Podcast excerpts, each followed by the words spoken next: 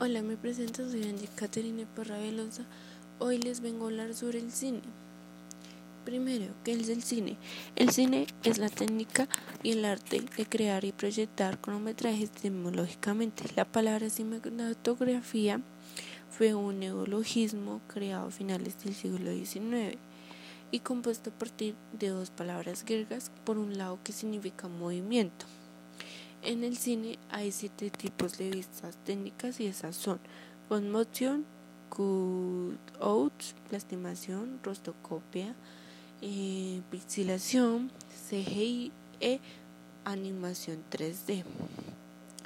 Eh, estos son los representantes más destacados y más conocidos en el cine que fueron Billy Wilder, Hayao Miyazaki, Martin Scorsese, Steven Spielberg, Christopher Nolan.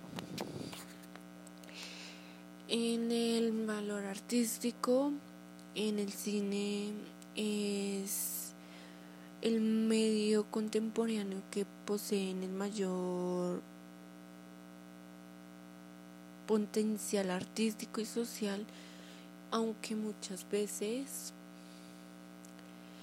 se ha desaprovechado ya que conforman un producto cultural que contribuye con el desarrollo de la propia personalidad con los aspectos y espectadores.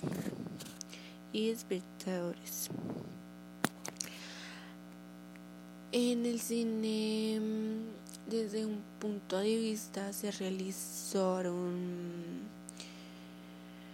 y un tipo de lenguaje específico también cintas que están registradas en la historia del cine con su valor universal y artístico.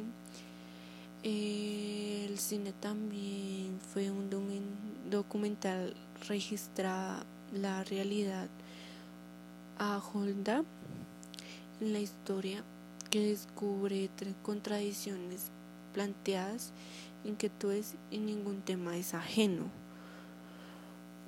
También en el cine el documental es como el medio de comunicación masivo que tiene una serie de elementos que permiten la lectura e interpretación de su lenguaje, ya que esto se refleja en costumbres, comportamientos típicos en la sociedad, por muchas veces empañados en una serie de estereotipos creados a través de tiempo.